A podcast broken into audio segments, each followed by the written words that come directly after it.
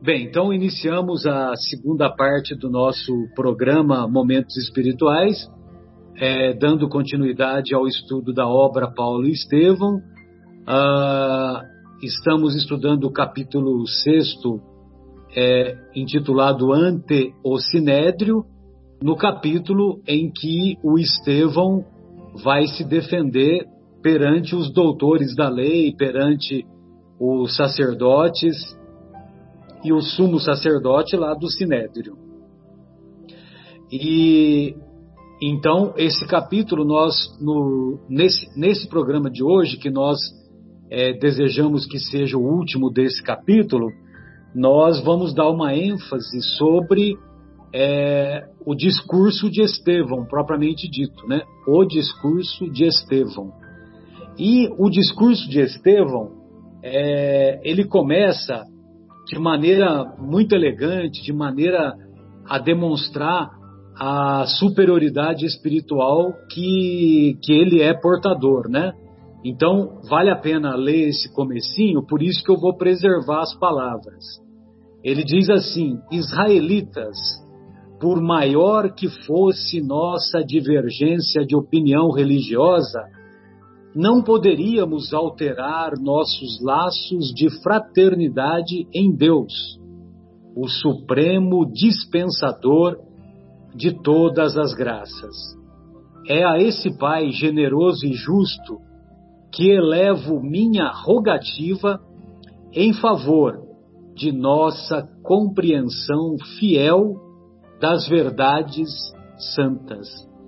Então vejam vocês a preocupação que ele tinha em, é, em deixar claro esse sentimento de fraternidade e em colocar Deus acima das da, da, acima da, das interpretações que havia na época, né? Uma vez que eles eram fervorosos defensores, sobretudo das práticas exteriores do que, que o Moisés veio nos trazer através do, dos ensinos da, que se encontra lá na legislação da Torá.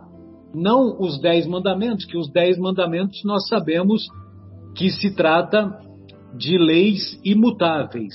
São leis imutáveis que são válidas para qualquer situação, tempo e local em que nos encontremos. Mas as demais leis que o Moisés criou, né, basta lembrar a lei do divórcio, a lei do apedrejamento da mulher adúltera, é, a lei de se cortar a mão daquele que foi pego roubando. Então, essas leis eram leis transitórias, eram leis civis.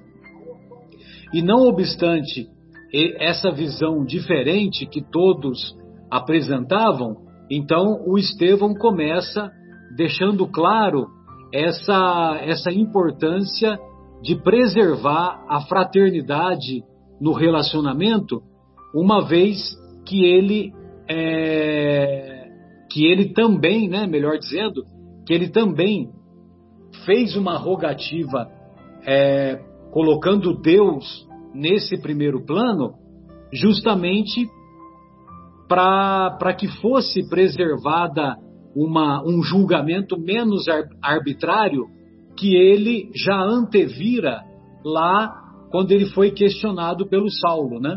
Vocês se lembram que tem um determinado momento que ele fala pro que o Estevão diz para o Saulo que, que ele estava enxergando um julgamento arbitrário e que provavelmente ele seria condenado. Mas ele começa dessa maneira certamente para colocar para colocar, vamos dizer assim, panos quentes, para colocar a Deus nesse primeiro plano, justamente para que houvesse um entendimento e que, e que através desse entendimento ele não fosse punido com a pena capital, que mais tarde nós vamos ver que, que ele vai acabar é, sendo punido com essa, com essa penalidade máxima, né? com, a, com a decretação da morte dele por apedrejamento.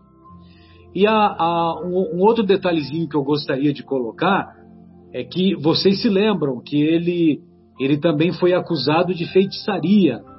E, e aí no discurso ele coloca algumas, algumas passagens do que se encontram no Antigo Testamento, passagens que mostram o intercâmbio com o mundo espiritual, com o mundo invisível, que eles não tinham tanta compreensão.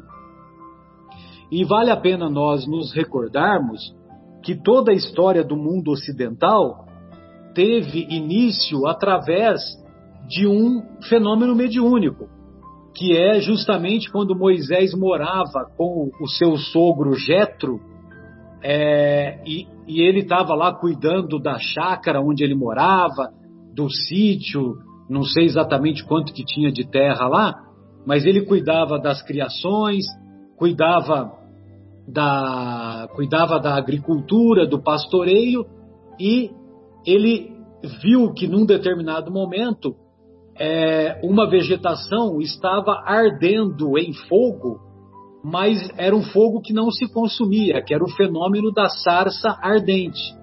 E esse fenômeno da sarça ardente, quando ele viu é, aquela vegetação queimando, mas sem se consumir, ele caminha em direção àquela vegetação para chegar mais perto, para observar melhor, certamente, e aí ele ouve uma voz. Essa voz que ele atribuiu ao próprio Deus, dizendo para ele ir até, a, até o Egito e libertar o povo, o povo hebreu da escravidão do antigo Egito. Então vejam vocês, fenômeno de efeitos físicos através da, do, do, da sarça ardente, né? que é um fenômeno de pirogenia. Fenômeno de audiência, que ele ouviu a voz do próprio Deus.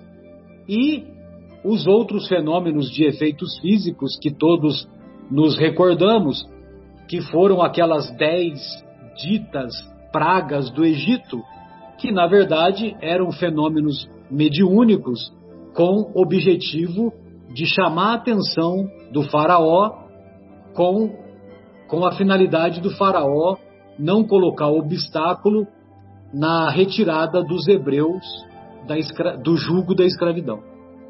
Então, era, eram essas as, as minhas colocações iniciais e eu gostaria de ouvir o nosso querido Fábio. Fábio, você poderia é, nos passar aquilo que você separou aí, querido? Claro, Marcelo.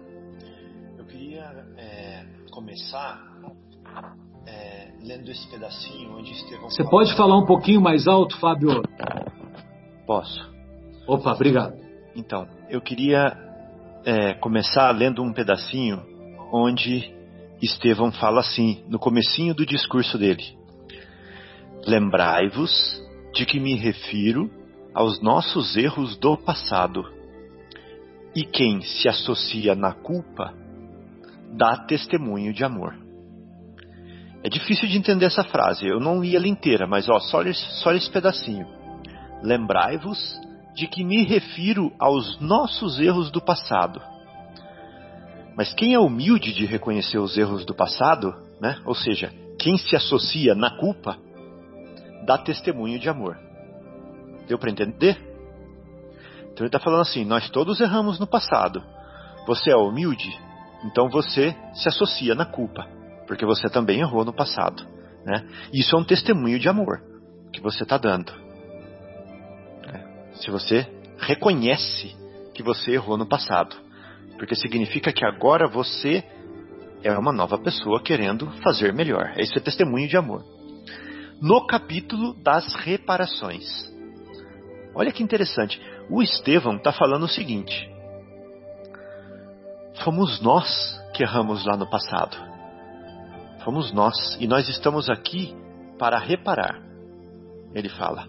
Isso ele fala bem no primeiro parágrafo das, é, desse discurso dele. E o que, que ele fala no, no último parágrafo? Ele fala assim, ó. Não, não é ele que fala, é Emmanuel que fala. Fala assim: muitos israelitas supunham ver em Estevão o ressurgimento de um dos primeiros profetas da raça. Coincidência? Começar e terminar assim? Interessante, né? Então a gente aqui a gente tem um gostinho da história desse espírito.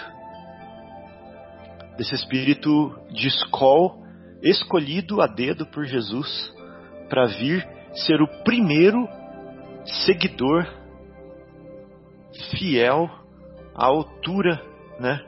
É, à altura do, do, do esforço de Jesus. Aí ele fala assim, ó.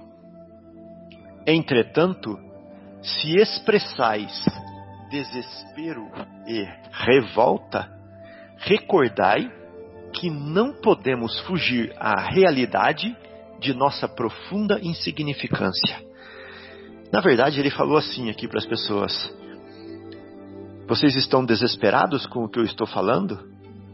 Vocês estão revoltados com o conteúdo da minha fala? Isso é uma prova da nossa insignificância. Por quê?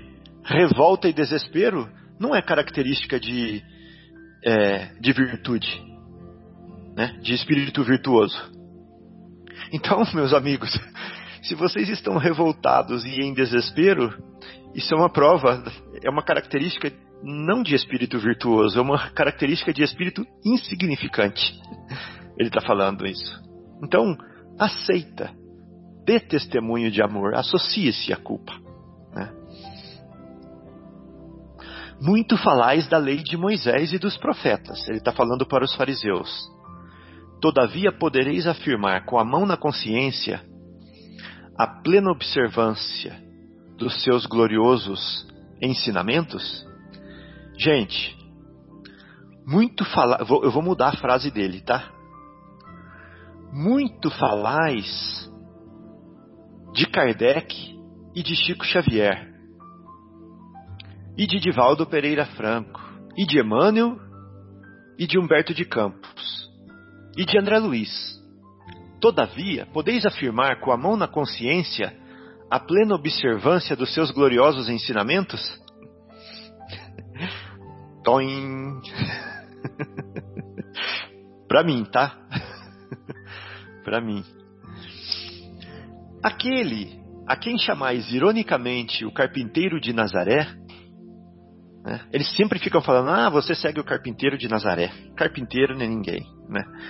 Aquele a quem chamais ironicamente o carpinteiro de Nazaré foi amigo de todos os infelizes. E a sua pregação não se limitou a expor princípios filosóficos.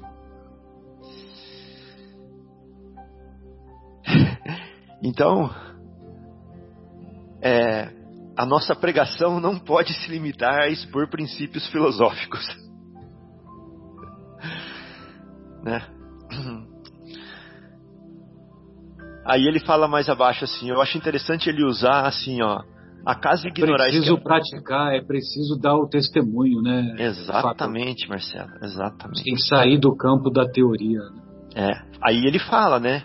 Eu não li, mas ele falava assim antes disso daí, ó ele falava assim: é, que Jesus atuou pela exemplificação, renovou os nossos hábitos, reformou as ideias mais elevadas, com o seu selo de amor divino. Suas mãos nobilitaram o trabalho, pensar, é, pensaram úlceras, curaram leprosos, deram vista a cegos. Seu coração repartiu-se entre todos os homens, dentro do novo entendimento do amor que nos trouxe com o exemplo mais puro e perdoou de cima da cruz, né?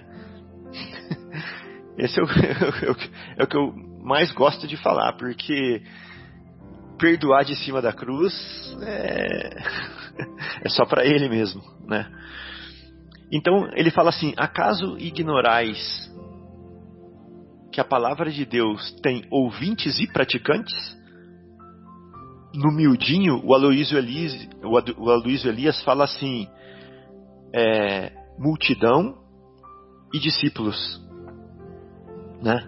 Ouvintes são a multidão, né? que está fazendo ruído, que está é, reclamando da política, que está é, entrando na vibração do Covid, que está trazendo pessimismo para dentro de casa e para os que com os quais conversam, que está revoltado. Esses são mas aí ouve a palestra, palestra do Haroldo e fica assim, ai que lindo.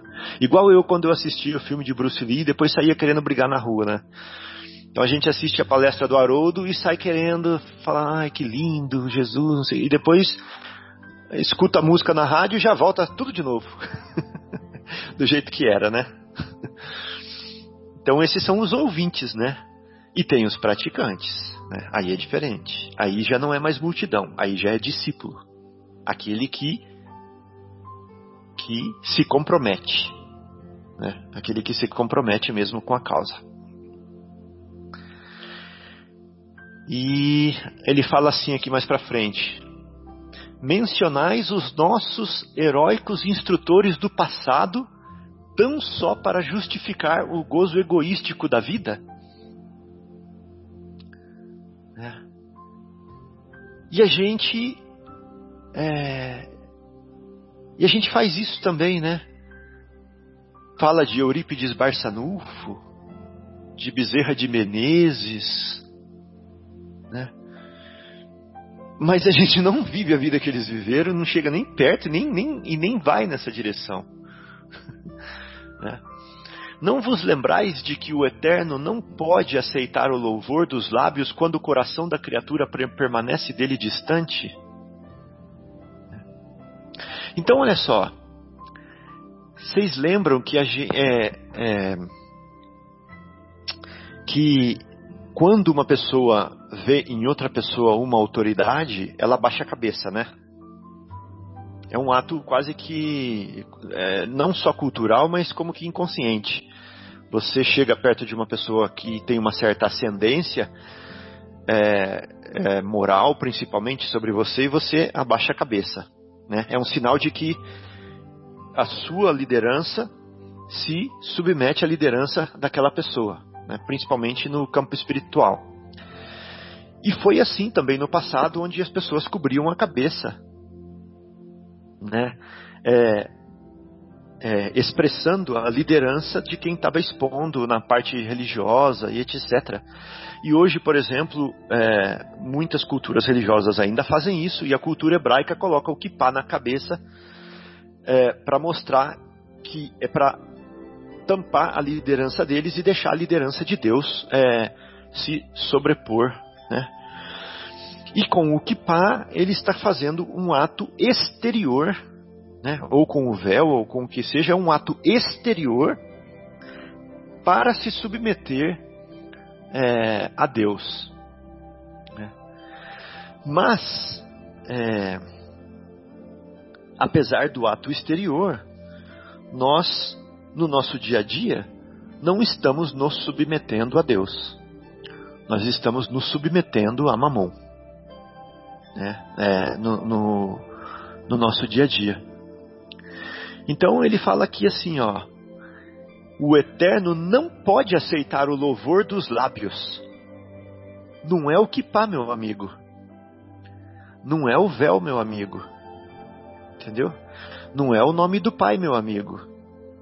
Não é a aguinha fluidificada, meu amigo. Não é o passe, meu amigo. Entendeu? Não é a prece para todo mundo ver. Então, não pode aceitar o louvor dos lábios quando o coração da criatura permanece dele distante.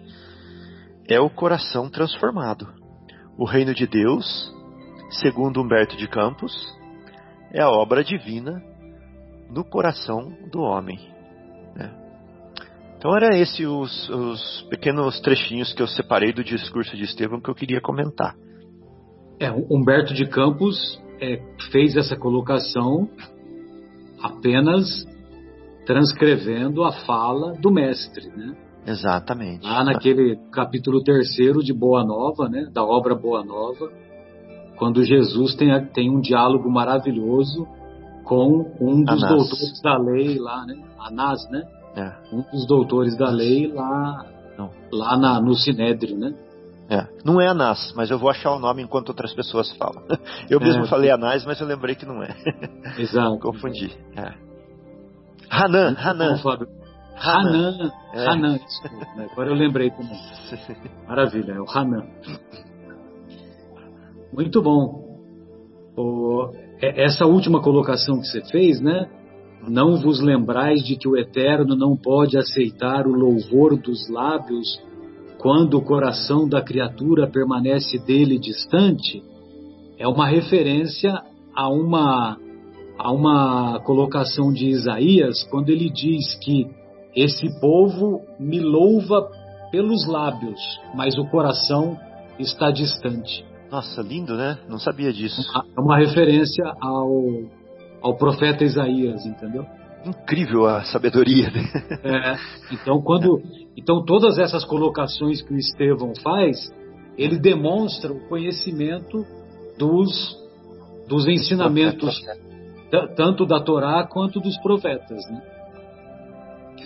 Muito bom, Fábio. Beleza, belas reflexões. Ô Folharini, gostaria de ouvi-lo, querido. Fique à vontade.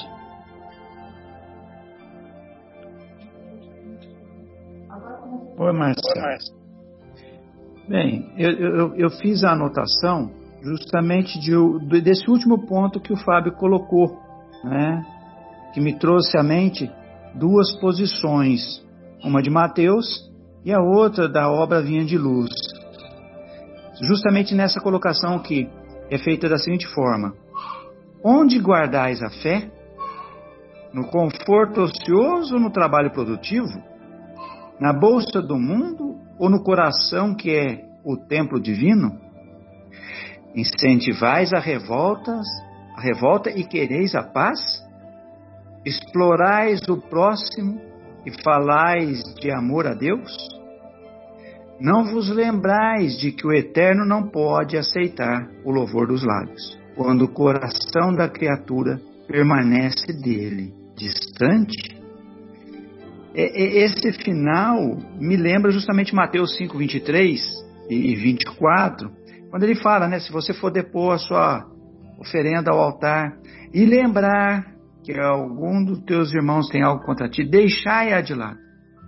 E vá primeiro é, se, recon, se reconciliar com teu irmão. Depois sim volte e faça a oferenda, né?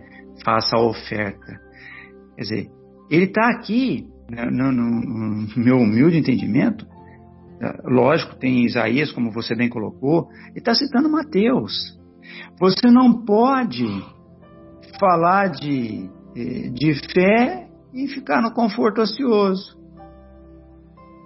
Você não pode falar de fé né, e ficar com a, a bolsa do mundo, né, é, não se preocupando com o semelhante e pondo a mão na charrua e indo para frente.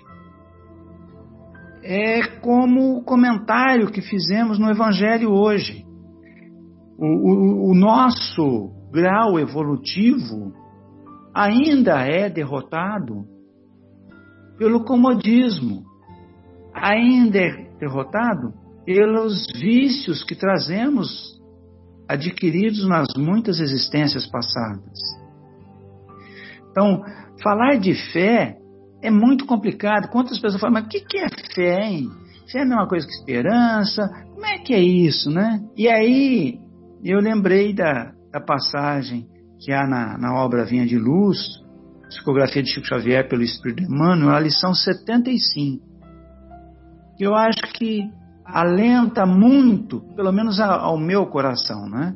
Que tem o título de Esperança. E lá diz assim, no início, logo no início, não vou ler tudo, mas só a primeira e a segunda parte. A esperança, diz Emmanuel, né? É a luz do cristão. Nem todos conseguem, por enquanto, o voo sublime da fé mas a força da esperança é tesouro comum. Então, a hora que eu lembrei disso, eu, eu, eu já fico alentado. Eu não sei o que é fé. Eu não sei definir fé. Fé é algo muito transcendente, é muito profundo. mas esperança eu tenho. E ele coloca que esperança é tesouro comum, ou seja, todos os seres humanos têm condição de ter esperança. Já é um primeiro passo para se entender mais avante, mais à frente, mais desenvolvido, a força da fé. A fé que Jesus usou para curar, para resgatar vidas. A fé que Estevão teve diante desse sinédrio, que foi realmente tudo armado para a condenação dele. Mas mesmo assim, ele se posicionou de maneira íntegra com o cristianismo e principalmente, acima de tudo, com Jesus. Porque ele não titubeou em nenhum momento para defendê-lo. Tanto que depois de agredido, ele ainda responde para Saulo, né? A paz difere da violência, tanto quanto a força do Cristo diverge da vossa. Quer dizer, a força que ele pôs nas punhadas que ele deu no Estevão não era nada, não é nada diante da força do Cristo que manteve Estevão de pé, firme, íntegro, honesto aos princípios que lá ele foi expor, que vieram de Jesus. Ele citou, obviamente, como nós vimos, que Jerusalém não era mais a mesma coisa que o pai dele havia dito. Ele teve a, a grandeza da alma de mostrar para aqueles que lá estavam, e era um público muito seleto, porque as três primeiras páginas desse capítulo deixam muito claro, que, muito clara, que a, a, a, o Sinério foi preparado só para os, os bambambãs, só aquilo que eu, eu disse numa primeira oportunidade, é como se fosse um show, né? E ele teve essa condição, eu, eu me pego assim, eu hoje, tenho essa condição de responder pelo Cristo diante de um julgamento? Eu tenho essa, essa bagagem moral, não de conhecimento, moral, de ficar em pé diante de um acusador de dedo em riste e eu ter que escolher, não, eu sou cristão? Como eu disse na semana passada, Será que eu ficaria íntegro como Joana de Cusa na hora que estava sendo incendiada, ao responder para o, o seu carrasco? Não, o meu Jesus, o meu Deus me ensinou a te amar. Então, vendo isso, realmente, como o Fábio acabou de colocar, muito, muito sábia a colocação dele, né? Nós somos cristãos quando? quando nos interessa, ou como aqui ele colocou, né? No conforto ocioso ou no trabalho produtivo? Na bolsa do mundo ou no coração que é templo divino? É aquilo que você vem falando, Marcelo, e todos aqui têm é, assinado embaixo. Este, este julgamento, olha, nós podemos pegar frase por frase, aqui, linha por linha do que foi falado, e ficar aqui divagando, aprendendo. É um manancial que não se acaba. É a fonte viva de, de ensinamento cristão dado, como o Fábio lembrou, por essa luz chamada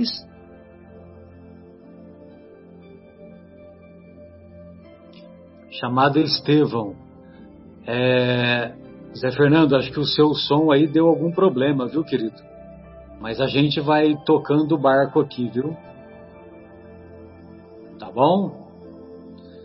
É... Pelo, pelo que você estava falando, você já estava, se você já não tinha encerrado, você estava próximo, né, de encerrar. Então eu vou passar, caso eu vou passar adiante, caso você queira fazer algum outro comentário, aí você volta depois, tá legal? Adriana, gostaria de ouvi-la, querida. O que, que você separou aí para nós? Bom, Marcelo, eu, eu separei aqui a parte quando antes um pouquinho dele começar a fazer o discurso, né? Quando ele tem a grandeza, né, de mesmo sabendo que aquilo ia ser um, um julgamento que não ia ser justo, né? Já sabendo que ah, quais seriam as consequências da, da, daquilo tudo que estava acontecendo, ele consegue olhar para todo esse ambiente e ver as possibilidades que ele tinha ali de é, não se defender, né, mas de pregar, né? Então, entre a maioria dos, dos rostos ali que olhavam para ele com hostilidade, né, também tinham uh, israelitas que encaravam ele com simpatia. Então, olha a, a determinação, né, a confiança de que ele tinha, ele estava ali por um propósito também, né? Era uma coisa que ele não estava lutando contra, mas ao invés disso, né, aproveitando essa oportunidade. Então, é, será que nós teríamos essa grandeza, né? Será que nós teremos um dia essa grandeza de enfrentando aquilo que ele estava passando, conseguir olhar numa situação extremamente uh, crítica, né? saber que, mesmo nesses momentos, e principalmente ali, ele faria uma pregação que também tocaria corações ali que já uh, em ouvir ele falar com essa força, com essa fé, já seriam tocados e transformados, né? Então eu achei esses que... grandes mestres, né, Adriana, eles não desperdiçavam oportunidade para deixar os ensinamentos, né? mesmo antevendo a, o, o, julgamento o julgamento arbitrário que o levaria à perda da vida física, né? Exato. E, e assim, né? Ele também se colocando, eu vou, vou ler também um trechinho mais lá na frente, uh, se colocando também em igualdade, né, vamos dizer assim, com outros outros profetas, né, e até mesmo com Jesus quando foi crucificado e tudo que eles passaram, uh, e falando, olha, quem sou eu, né, para reclamar de qualquer coisa, né? Então eu achei assim é uma prova realmente de de que a gente tem que aproveitar todas essas oportunidades, né? E ele dá vários várias mensagens ali muito fortes, né? Fala da lição de misericórdia que nós devemos ter, né? Que Jesus deixou para gente, né? E fala também, ele faz uma pergunta lá que eu achei também bem forte, né? Que ele fala: as palavras de Deus têm ouvintes e praticantes, ou seja, não é só ouvir, né? Não é só tem que praticar também, né?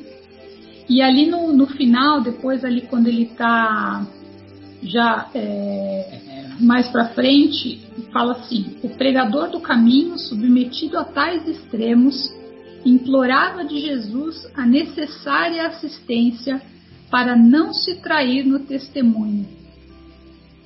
Não foi fácil, né? Porque você vê aqui que ele implorava a Jesus a necessária assistência para não se trair no testemunho. E fala aqui que, não obstante a reforma radical que a influência do Cristo havia imposto às suas concepções mais íntimas, ele não podia fugir à dor da dignidade ferida. Procurou, contudo, recompor imediatamente as energias interiores na compreensão da renúncia que o Mestre predicara como lição suprema. Lembrou dos sacrifícios do Pai em Corinto, reviu na imaginação seu suplício e morte, recordou a prova angustiosa que sofrera e considerou que tão só no conhecimento de Moisés e dos profetas tanto conseguiria em energia moral para enfrentar os ignorantes da bondade divina que não poderia testemunhar agora com Cristo no coração? Quer dizer, se tudo aquilo que ele já tinha de Moisés, dos antigos profetas, imagina agora com tudo aquilo que ele tinha do Cristo dentro dele, né? Então, realmente é uma, é uma prova de que ele não estava pela metade ali, né? Ele estava 100% ao lado de Jesus e, e afinado com, com essa verdade. Ele não era um simples ouvinte, ele era literalmente um praticante dos ensinamentos de Jesus, né? Então achei essa, essa parte muito forte e que de alguma forma a gente também um dia vai conseguir chegar lá, assim como ele fala para o Saulo, né? Compreendereis um dia que para Deus Israel significa a humanidade inteira. Então é uma, é uma lição realmente que a gente até hoje está tentando aprender e praticar, né? É isso. Exatamente, Adriana, bem lembrado. E nós vamos ver um pouquinho adiante, né? Eu acho que eu tive a oportunidade de falar, não sei se foi no programa anterior ou o outro, que quando o Gamaliel vai se, é, se encontrar com, com Saulo já convertido, então Gamaliel diz para Saulo que a terra prometida é o Evangelho de Jesus. Após as reflexões que o Gamaliel fez lá no deserto, já afastado da vida pública e já com idade avançada, né? Então ele fez essa reflexão.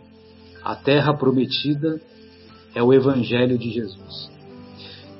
Ô Bruno, o que, que você separou aí para nós, querido? É, Marcelo, é, essa, esse capítulo e essa, esse, esse discurso né, do, do, do Estevão, eu acho que, assim, logicamente que as coincidências não existem, né? Mas, assim, nós estudamos é, o capítulo de Há Muitas Moradas na Casa do Meu Pai, e é onde Jesus começa lá pelo item 1 dizendo, acreditem em Deus e acreditem em mim, né? E nós sabemos que Jesus é, afirma com toda a convicção de que Ele é o caminho, a verdade e a vida, que ninguém vai chegar a Deus é, sem ser por intermédio dele, né?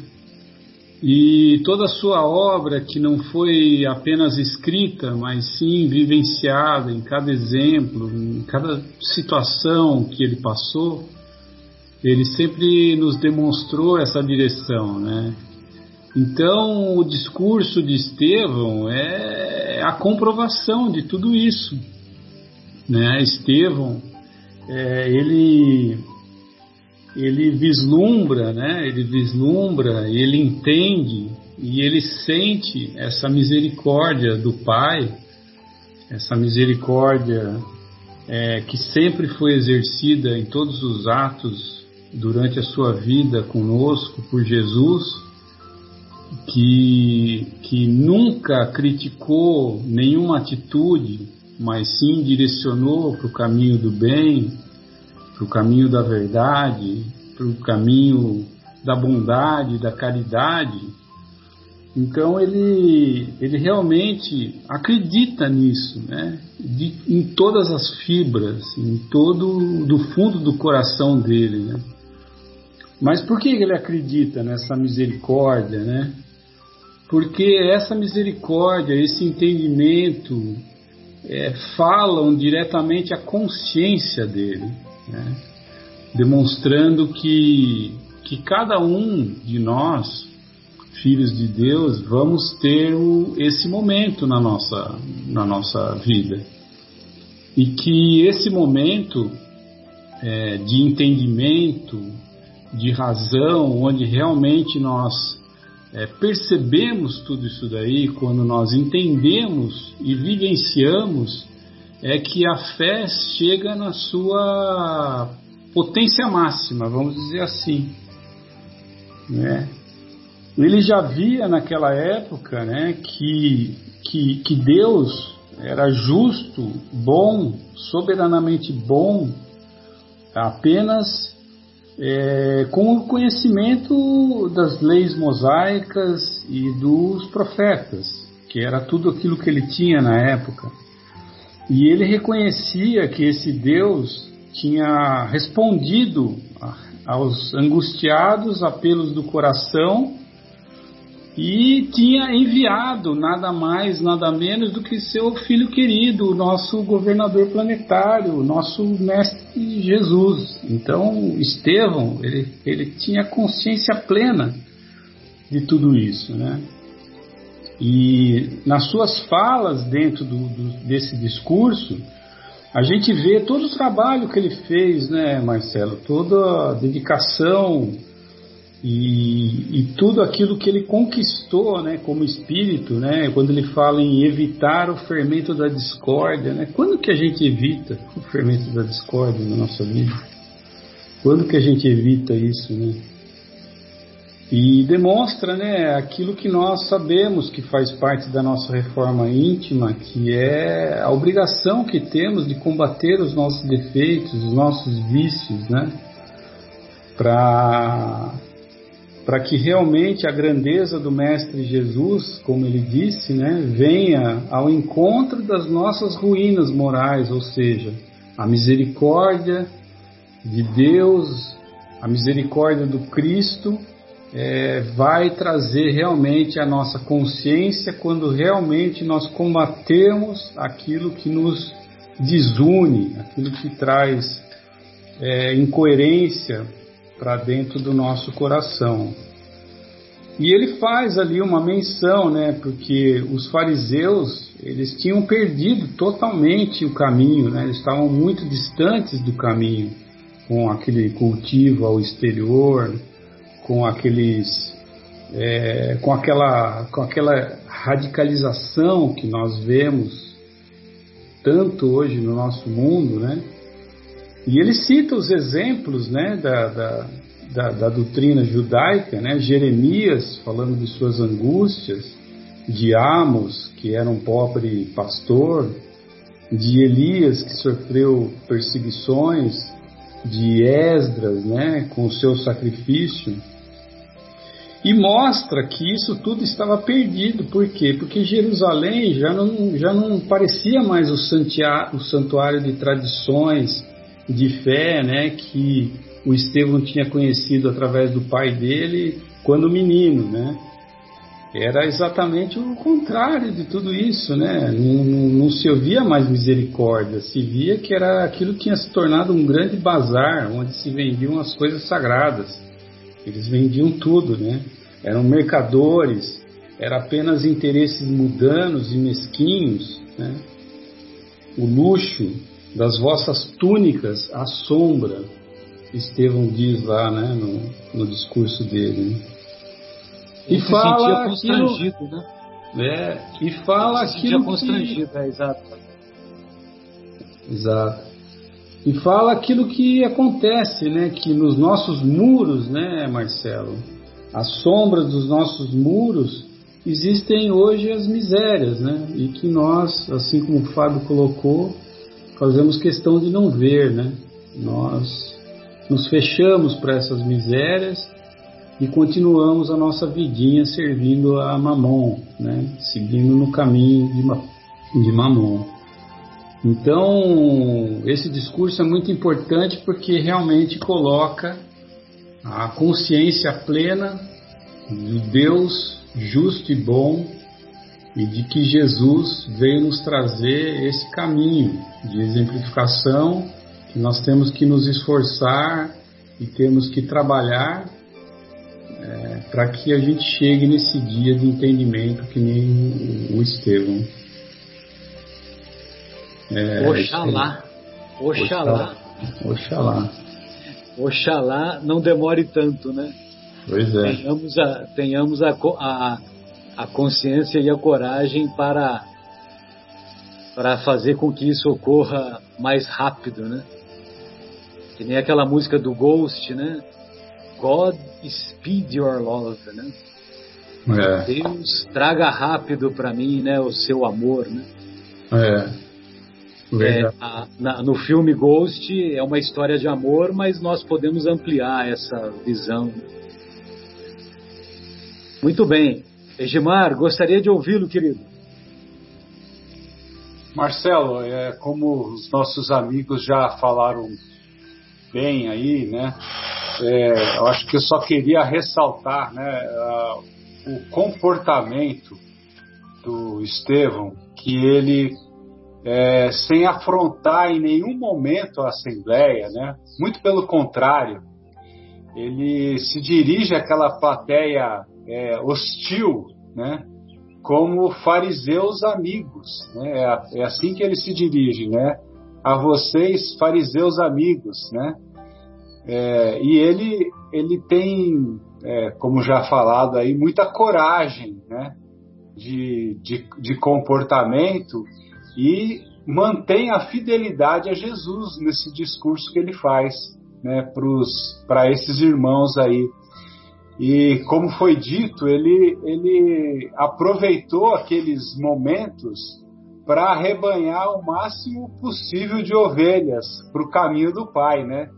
É, e ele, ele usou, ele deu vários exemplos, né? O próprio Bruno falou, a Adriana, todos falaram aí, desses desvios de comportamento frente aos aprendizados dos profetas e das leis, né?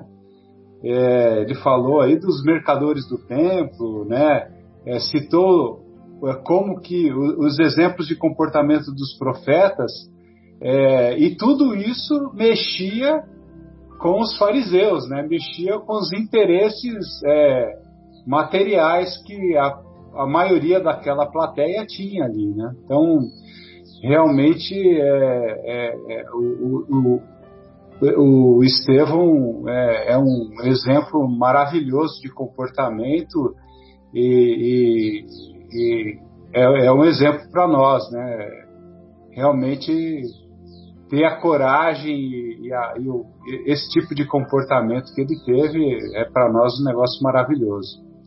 Então acho que era mais essa essa só para reforçar essa essa posição aí frente a esses ensinamentos, frente a esse discurso do Estevão. Devolvendo a bola, então. Opa, bem lembrado. É, o, uma outra colocação que eu gostaria de fazer, né, que nós podemos depreender da, da fala aí do Estevão, e, e eu me recordo né, de uma, uma colocação que aquele John Harley, que é um dos biógrafos lá do, do Chico Xavier, é, então esse John Harley, ele, ele diz que uma, um grande ensinamento que ele aprendeu com o Chico e que o Chico batia muito nessa tecla é, é com o tempo empregado que nós é, fazemos do nosso tempo disponível, né? Então ele falava assim, o Chico sempre chamava a atenção do John Harley é, para o que você faz quando você tem horário livre, mesmo que seja horário que era dedicado para o lazer, né? Então, como você preenche esse seu tempo, né? Então, nós, podemos depreender é, isso do discurso do, do nosso querido Estevão, que, que ele bate nessa tecla, né? Que dos, dos interesses mundanos, né? Das pessoas que frequentavam o Sinédrio, vocês se lembram que tinha lá romanos assistindo também esse julgamento. E, lógico que os romanos estavam lá assistindo por interesses políticos, por interesses de tráfico de influência. Outros tantos estavam lá assistindo o julgamento e, e muitos frequentavam o sinédrio e frequentavam as sinagogas da, das regiões onde eles vinham, de onde eles eram é, é, provenientes, eles também frequentavam com interesse, com interesse de, é, comercial que muitos, é, muitos, ah, muitos tinham interesse porque muitos forneciam as rolinhas, os passarinhos para os sacrifícios, forneciam os, carne, os carneiros, não, a, como é que chama? O, os cordeiros, né? Acho que é cordeiro, né? Cordeiro, ovelha. Cordeiros, ovelhas para os sacrifícios e assim por diante, né? Então, quer dizer. Todos os tipos de animais, né, Marcelo? Exato. Todos, todos as oferendas, isso. Exatamente. São as mais variadas oferendas, né? E lógico que eles, eles estavam lá participando, é, colocando esse interesse acima de tudo, para que o status quo fosse mantido, para que não, para que ninguém viesse mexer na minha, no meu peixe, né? Entendeu? É mais ou menos o que a gente vê hoje também, né? É, na política de âmbito federal, na política de âmbito estadual, que por que, que, por que, que a reforma política, sobretudo aqui em nosso país, ela não vai adiante? Ela não vai adiante porque os políticos não querem mexer nos seus privilégios, né? O que é um absurdo, né? No nosso planeta é o único país que tem 55, cerca de 55 mil pessoas tem foro privilegiado, né? Então, quer dizer, é, só tô, só tô, não estou querendo entrar em política, viu? Só estou querendo é, mostrar os interesses que muitas vezes a gente coloca os interesses, os interesses materiais acima dos interesses espirituais. E a todo instante, Jesus e o Estevão, sobretudo nesse capítulo, nos convida a sair desse, desse modelo, né? Sair desse paradigma. O Marcelo, ele até fala, né? Não sei se é nesse capítulo ou se é já no seguinte, que todo esse luxo, né? É uma coisa gritante com aquilo que tem para o lado de lá do muro, né? Porque enquanto, muito, enquanto muitos morrem de fome, né? É, existe toda, todo aquele luxo ali dentro, né? Quando é que a gente vai ter condição de, de sentir a, a necessidade do irmão do nosso lado, né? Quando é que a gente vai realmente é, é ser irmão, né? É saber que ali eu tenho muito, eu posso dividir, eu posso compartilhar, eu posso ajudar, enfim. É, são os posso muros, fazer alguma coisa, né? São, são os muros, né, que a gente convenientemente cria e a gente vê muitas vezes a dor do nosso irmão, mas a gente acha que passou o muro, eu não estou vendo mais e, e aquilo não me toca, né? Exatamente. Fabinho, é você que... gostaria de fazer mais alguma colocação? Marcelo, deixa eu só falar ah, uma pois não. Eu ah, pois não, Adriano, desculpe. É, não, é, eu ia. Já duas vezes que eu esqueço, mas eu, se eu anotei, por algum motivo acho que é bom falar, né? Ele fala aqui, né, que nada possuímos de bom em nós mesmos, se Deus não nos amparar com a grandeza da sua glória. Ou seja, nós somos um vaso vazio sem Deus, né? Realmente o, o, ele coloca aqui qual é a importância, né, de Deus na nossa vida, né? É tudo, né? Exatamente. Acho Deus está é... em tudo, né? Sobretudo através do fluido cósmico, né? Do fluido universal. Deus está em tudo, né? Pois não, é, Edmar?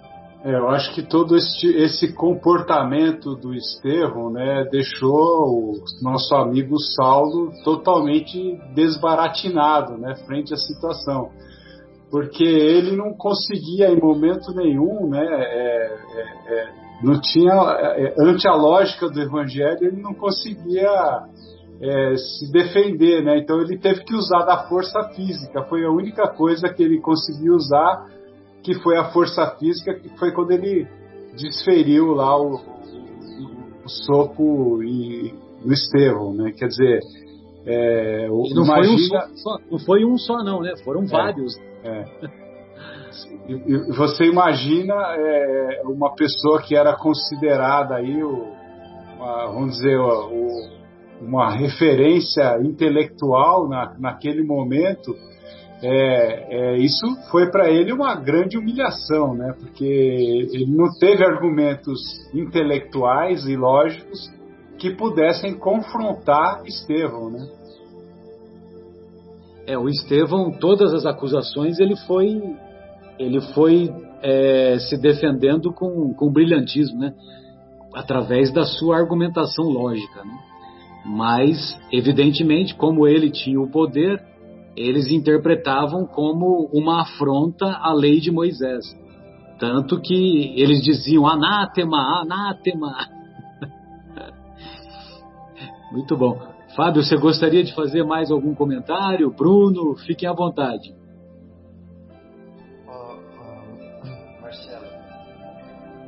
Fiquei curioso quando. Um pouquinho você... mais alto.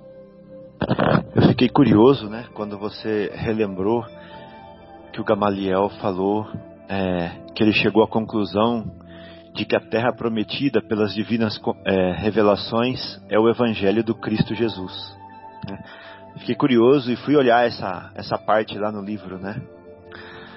E eu estou aqui bobo de ver como isso casa com a primeira parte do nosso estudo, como sempre acontece. Coincidentemente, para quem não está vendo né, no programa de rádio, eu estou mexendo os dois dedinhos das aspas aqui agora, quando Exato. eu falo coincidentemente. Olha que interessante, ele fala assim, ó.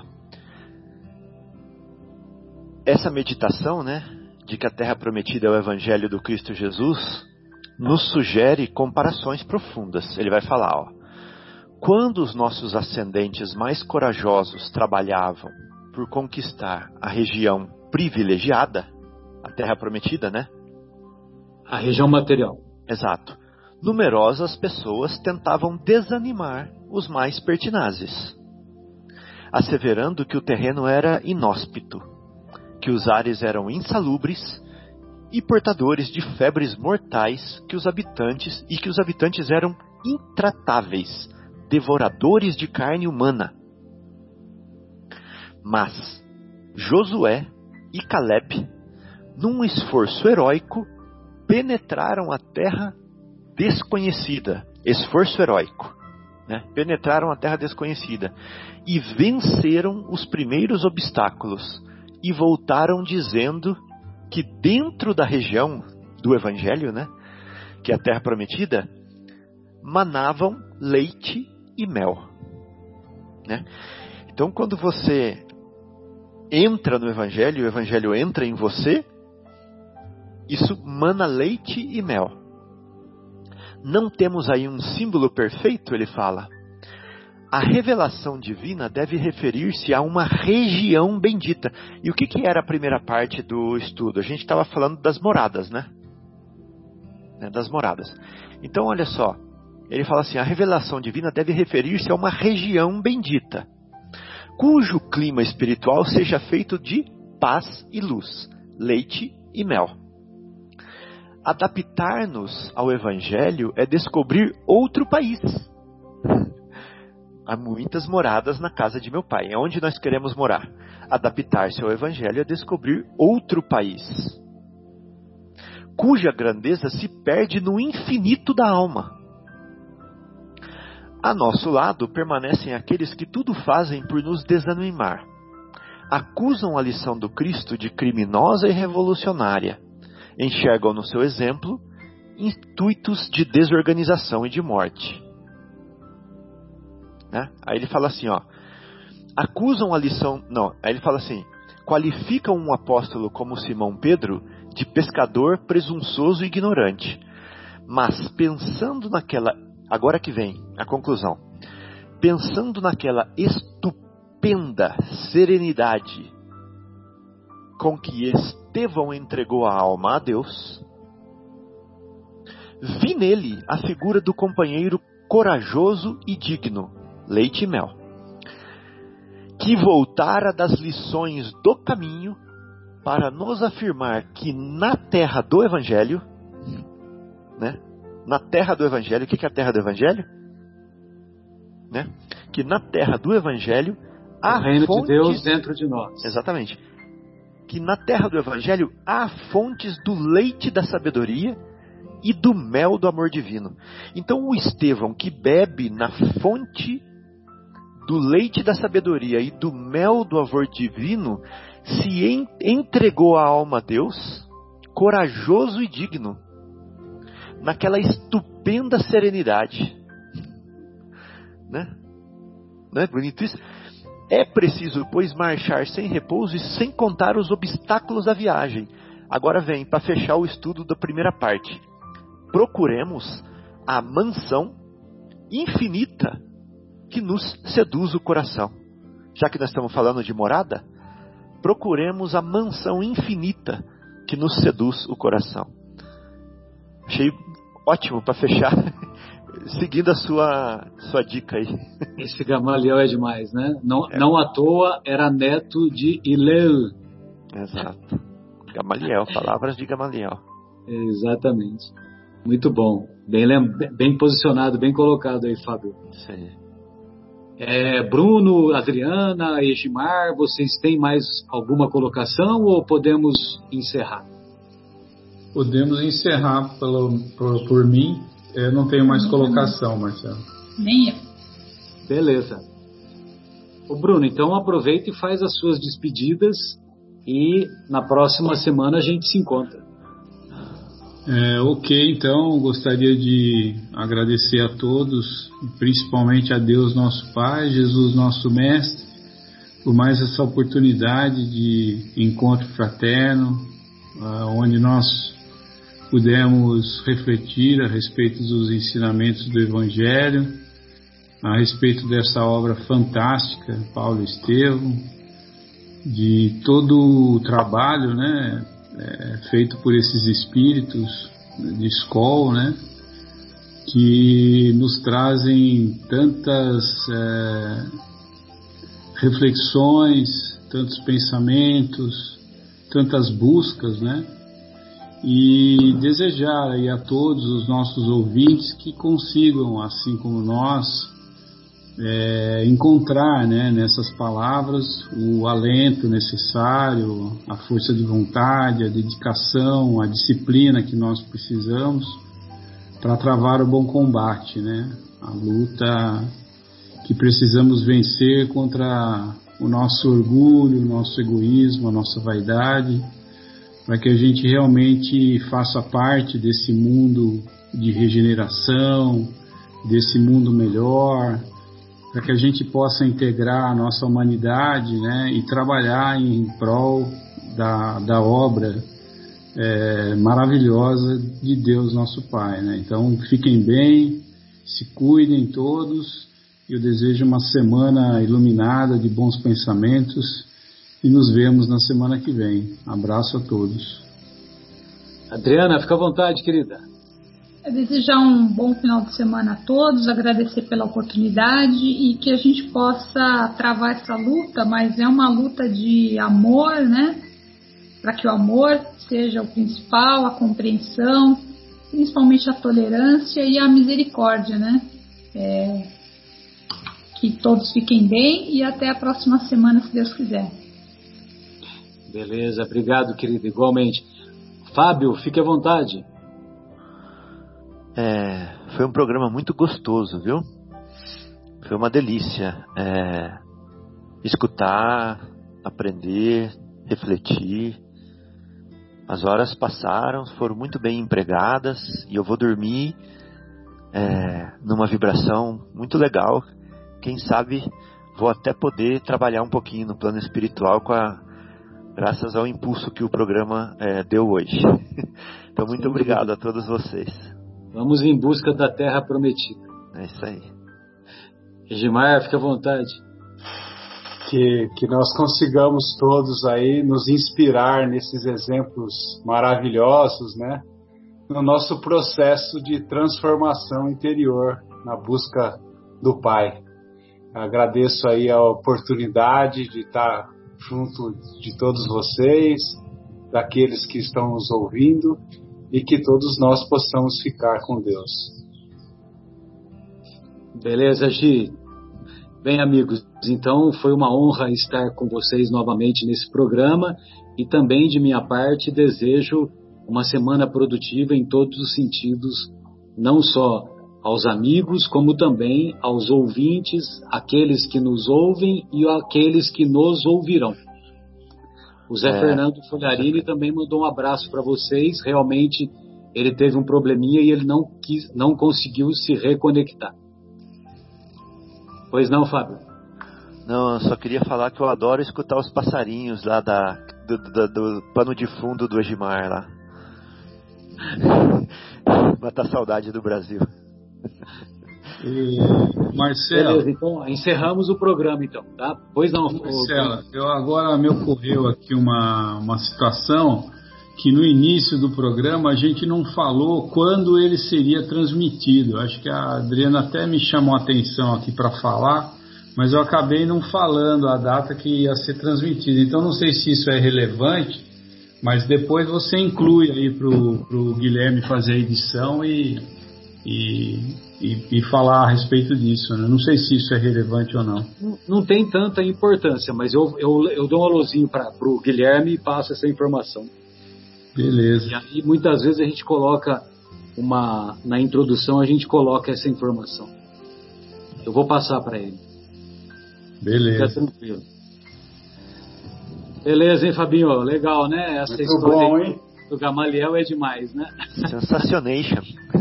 Nós nem chegamos, né? Porque agora, no próximo capítulo, se eu não me engano, é que ele já vai, que ele vai fazer a visita lá na Igreja do Caminho.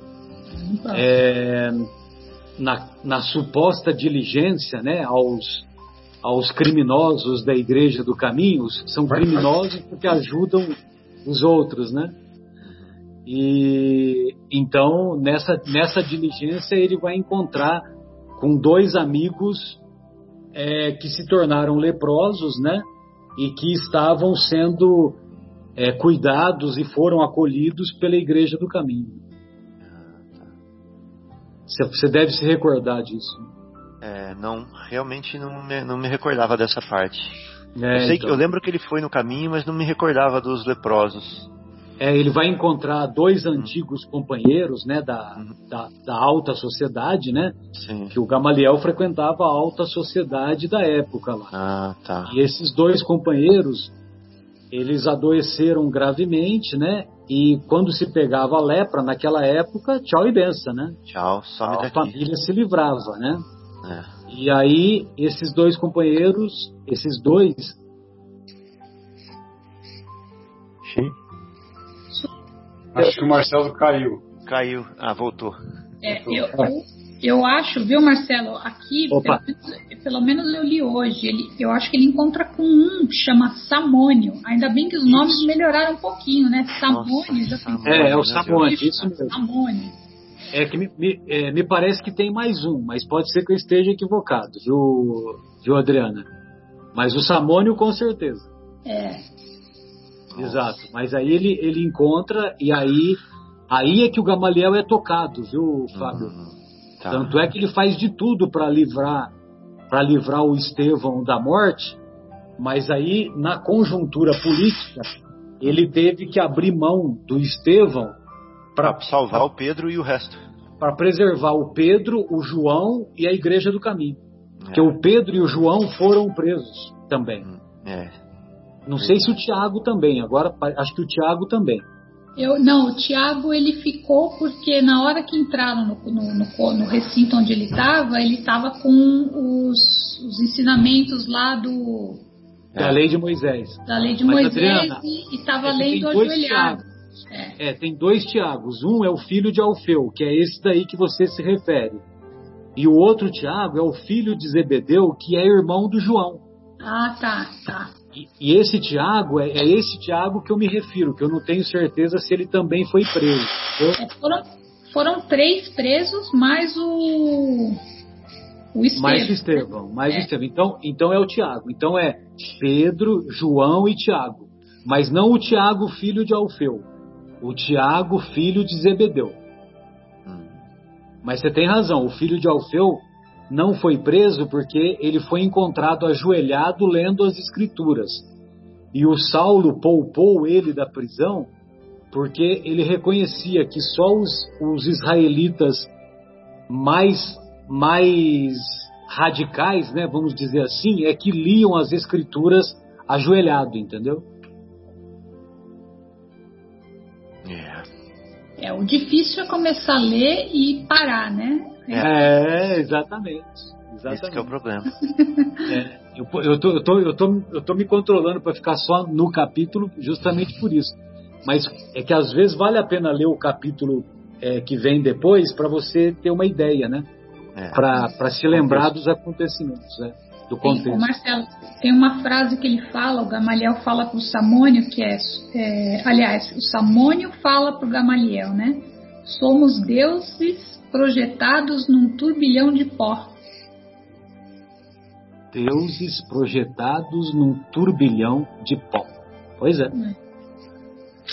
Turbilhão de pó. Não à toa és pó e em pó tornarás, né? Pessoal, Vamos vocês lá. estão bem? Tá tudo jóia com todo mundo? Parentes, ótimo, amigos? Graças a Deus, tudo bem. Tudo bem também aqui. Graças Você. a Deus, tudo jóia. Legal, então. Marcelinho, a tia Creuza pegou Covid. Você lembra dela? Ah, que maravilha! que maravilha! Vai ficar com IgG positivo. Morro, morro de inveja dela. Sim, foi, foi com oxigênio baixo pro hospital. É, chegou até a 60. Caramba! É, ficou bem baixo. Não precisou ir para UTI? Não, não. Aí eles conseguiram dar um, algum tipo de droga, não sei se dilata os brônquios, né? E o oxigênio é o, a, aqui, né? Exterior, e aí recuperou. Ficou uma noite lá no hospital, recuperou, voltou para casa já, graças a Deus. Que beleza, que maravilha. Não é a hora, não é a hora da bichinha ainda. É, é lá, foi lá em Americana? Foi lá em Americana, sim. Opa, que bom. Ela e o marido pegaram. E o filho, os três. Né? Então, agora é vantagem, né? Porque agora tem IgG positivo, né? Ela nem, nem de vacina ela vai precisar. É, já está vacinada. É, exatamente. Beleza. Então é isso aí, pessoal. Muito obrigado, viu? Foi um programa maravilhoso. Muito gostoso. Falou, gente. Maravilha. Tchau, pessoal. Grande abraço. Tchau. Abraço. Falou, falou, Bruno. Falou, Adriana. Tchau. Falou, beijão, Ismar. Beijão, Fábio. Beijo. Dá um beijão pra, pra nossa querida Érica. Beijo na Érica, na Sônia, na Eliana. Tudo bom, sim, querida. Beijo na Érica. com Deus. Tchau, tchau. Tchau, tchau. Obrigado, Dri. tchau. tchau. tchau.